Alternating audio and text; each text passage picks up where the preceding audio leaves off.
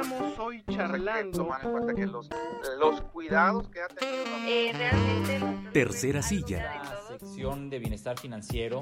En entrevista con.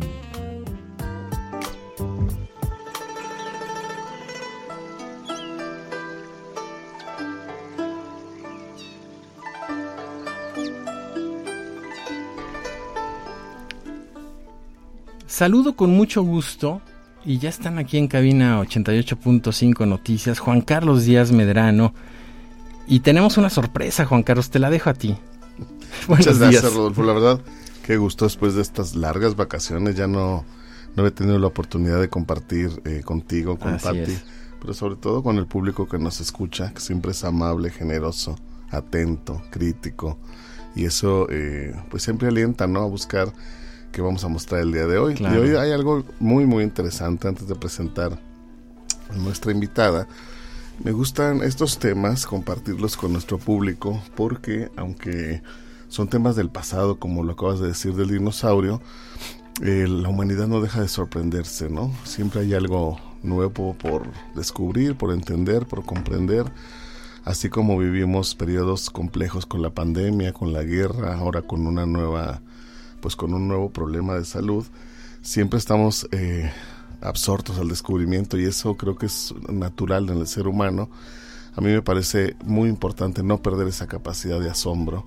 Creo que es algo que nos permite estar siempre atentos, alertas, sensibles y también nos da una mirada distinta de las cosas. Y yo creo que eso, son las, eso, eso es lo que tenemos que seguir buscando de manera permanente.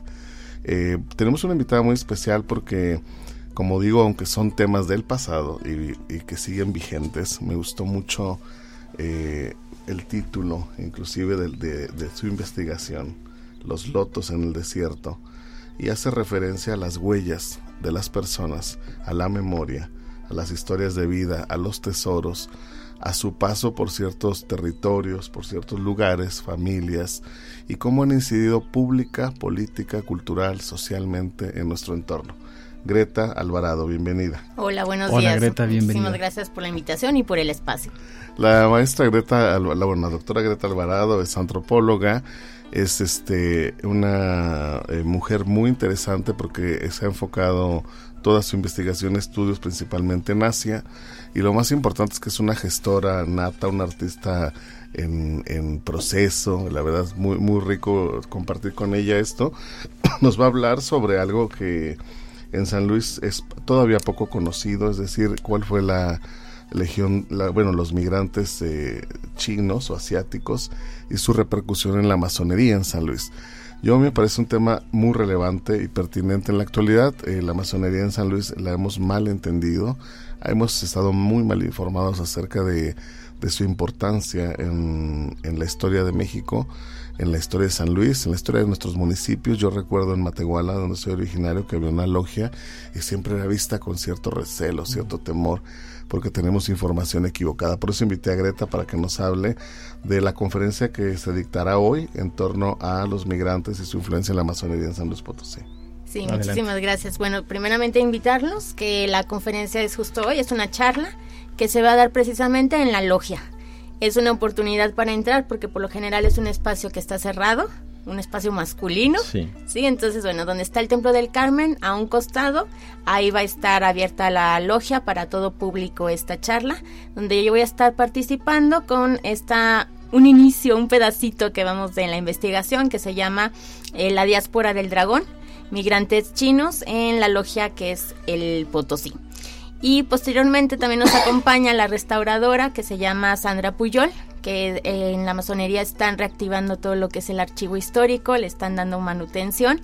Y entonces, bueno, ella va a presentar el trabajo que ha hecho con un estandarte que es justamente de un taller que se llama Chikuntong que es precisamente de la, el taller chino, ¿no? Entonces tiene un estandarte y obviamente tiene sus caracteres chinos y entonces vamos a presentar esto, ¿no? También va a haber una vitrina con sorpresitas donde vamos a ver eh, las patentes o los primeros fundadores de esta logia para que acudan. Es entrada libre, no hay ningún costo.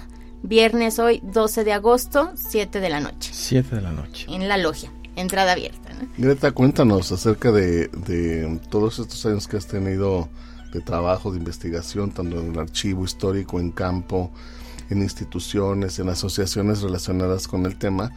Eh, ¿Qué destacarías de la de, uno de la migración como tema, como es decir, como como algo que permanece en, la condición humana, pero también eh, cuál ha sido, cuál consideras que ha sido la principal aportación de Asia en San Luis Potosí. Sí, fíjate que lo principal es que no nos damos cuenta o ya tenemos a nuestros conocidos desde la primaria, kinder, y no pensamos en los apellidos que tienen. Sí, ese es como un ejercicio bien importante. Por ejemplo, Wong, Lam, Fat, el Lechón, ¿o no? Que antes era Lichong. Todos estos apellidos, las personas como que empiezan a, a, reflexionar y yo tenía un compañero, todo el mundo tiene un conocido, ¿no? O, Chong, que eh, tenía tal. También son, son de esos migrantes y yo ya empiezo a ver, no, sí, el abuelo vino, ¿no? Entonces, eso es bien importante porque ya los tenemos tan en casa, que son ya nuestros compañeros, que realmente ya no pensamos qué tanto grado de migración tenemos y aquí en San Luis, ¿no? Entonces también, también San Luis, eh, lo importante de esta migración que ocurre como a partir en San Luis de la fundación de la logia 1920-1925, pero eh, recordar que estos migrantes salen de China, de una zona específica que se llama Cantón, y salen alrededor de finales del siglo XIX, como 1890, y sobre todo 1911, porque empiezan a viajar, porque había guerras, había hambrunas, hay un cambio eh, de unas dinastías así milenarias en China y hay un cambio ya esta nueva generación que ya no quieren que sean dinastías, ¿no? Que quiere que sea un país democrático o algo, un cambio. Y entonces empieza a haber mucho, eh, imagínense, hambrunas, pleitos, guerras allá. Entonces es salte y a dónde, ¿no? Entonces dicen a una, un lugar que se llamaba como una montaña de oro, que estaba a tres meses de viaje. ¿Y que era? Era la fiebre del oro acá en California. Entonces empezaron a viajar, eh, imagínense tres meses viajando en, en, un barco, trabajando en el, primero en el oro, luego en la construcción de vías férreas, ¿no? que se da en todo en el sur, bueno, de Estados Unidos, o después de norte de México, y empiezan a llegar muchos trabajadores. ¿Qué pasa? Que ellos empiezan a contratarse a un, salario más bajo con tal de que los contraten. Entonces, si les pagaban 100 pesos, de a mí págame 70 o 50, ¿no? Entonces empiezan a meter una presión ahí porque los que ya tenían trabajo no les gustó nadita que empezara a llegar gente y que se empezara a abaratar la obra, ¿no? Eso primero. Segundo, después la misma eh, comunidad eh, cantonesa vienen primero puros varones. Se organizan muy rápido y sí se apoyan, no como otras culturas que no quiero decir nombre, no, ellos sí se apoyan y empiezan a hacer redes rápido para juntar dinerito y pues si le pagas el viaje a tu primo, pues claro. y se empiezan a hacer asociaciones empiezan a trabajar, trabajar, trabajar, hasta un punto en que después iban a trabajar en el petróleo. Ya también ahí no les gustó nada que abarataran la mano de obra. Bueno, pues saben qué, ahora nosotros vamos a poner nuestras tiendas de abarrotes, nuestras lavanderías. Eh, que vamos a, que aquí que comen, pues pan, pues aprender a hacer pan, no pan y café. Sí, de estas tiendas que tenemos en Carranza como los biscuits, ¿no? Pensar que son de estos chinos migrantes que los hacen, ¿sí? Porque ellos veían los biscuits, estos ingleses, ajá. y ellos empezaron a hacer otro tipo de panecito que son los biscuits, ¿no? Entonces esos biscuits con café que están en estas cafeterías de la Ciudad de México o que aquí ya tenemos en Carranza, pensar que tienen ese, ese origen. Ese origen. Y tú dirías, bueno, así allá en Estados Unidos, en México, pues aquí también los tenemos en, en San Luis, ¿no? Este café selecto que todavía está en la calle atrásito del Mercado Hidalgo, por el charco verde. Bueno, pues ahí hay dos cafés que hacen pan súper rico, hacen los biscuits, ¿no? Entonces también los tenemos aquí en San Luis, ¿sí? Entonces pensa. Entonces imagínate que se va haciendo todo este movimiento, la presión eh, laboral, y luego algo que empieza en 1929, que ya se decanta lo que empieza a ver la Gran Depresión, ¿no? Imagínate. Entonces ya empieza esa ebullición y ¿qué hacen? La gente estresada, bueno, no lo estoy justificando, pero pensar como sin dinero y toda esa presión, empezaron a atacar a todos los asiáticos, ¿no? sobre todo a chinos. Empezaron a haber matanzas, a quitarles sus negocios y ellos ah, hubo campañas antichinas sí, en todo en el norte. En San Luis no se sabía si hubo campaña antichina o no, ya ahorita hoy te puedo decir que sí hubo. y eh, empezaron a buscar otros lugares y maneras de resistencia y para protegerse. Y que fue una manera, pues, meterse a lo que son las sociedades secretas. Mm. ¿sí? Para ellos las sociedades secretas no eran cuestiones tan lejanas, porque en China ya existían grupos como de sociedades secretas donde hacían ritos iniciáticos para luchar en contra de, la dinastía tal. Ya ellos ya tenían esa costumbre. Y una cosa que se llamaba triada, que entre tres eran amigos, ¿sí? Entonces si te, eh, se organizaban, eran una resistencia, pero si mataban a uno, no sabía quién era el líder. ¿Sí? Entonces tenían ese tipo de organizaciones y para ellos ya empezó a llegar la masonería con los ingleses que iban a comerciar. Entonces para ellos no era, no era eh, muy como complicado, ¿no? Entonces lo empezaron a entender y en San Francisco porque era el primer lugar que llegaban los migrantes, se funda, ¿no? La, bueno, se cree que está ahí la primera logia, que es el Chikuntong, que significa unión. Entonces, bueno, ahí entonces em, eh, empezaron a meterse en las sociedades secretas, se empieza en todo el norte del país, en Sonora, Tijuana, por presión empiezan a buscar otros lugares a donde irse, y es como empiezan a llegar aquí a San Luis. Si no solamente en la capital, también llegaron pues Camatehuala, Río Verde, Atamuina, Ébano, por lo general los lugares, uno, donde había zonas de petróleo, o ya eh, por lo general es donde se empieza a abrir las carreteras.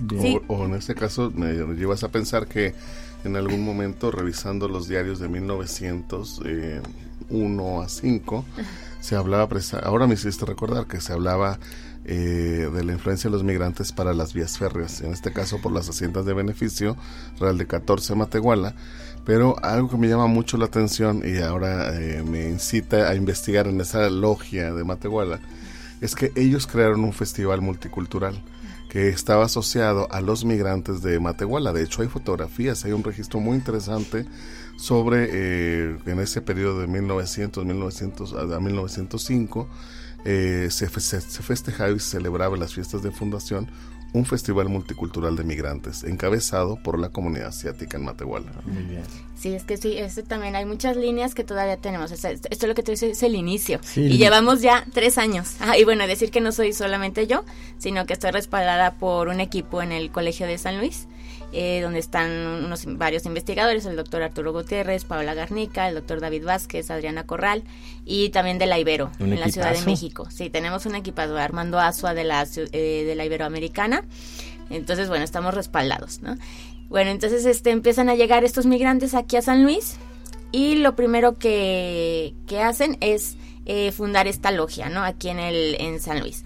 Lo importante es que el panorama general, ¿no? O el ambiente de la época era que había un racismo institucionalizado. ¿Qué es esto? Que se les decía a las personas por medio del periódico, eh, de pancartas, que por favor, uno, no le compraran a los chinos. Ajá, porque pues se abarataban las cosas. Dos, que las mujeres mexicanas por favor no se casaran. Y había hasta leyes, ¿sí? Y hasta los médicos estaban así como todo estaba en contubernio para que no se casaran. Eh, había publicaciones así muy crueles, ¿no? De que no, no se casaran. Lo bonito de San Luis es que al contrario en Capital se les acogió, se les apoyó. Y entonces eso es alguien que por lo general la gente dice, no, en San Luis la gente de la capital es bien seca, no, no, aquí es todo lo contrario. Se les apoyó, se les acogió y se casaron con potosinas, fundaron esta logia alrededor como de 1925 y por qué se da esta fundación de la logia, qué está pasando, ¿no? ¿Por qué?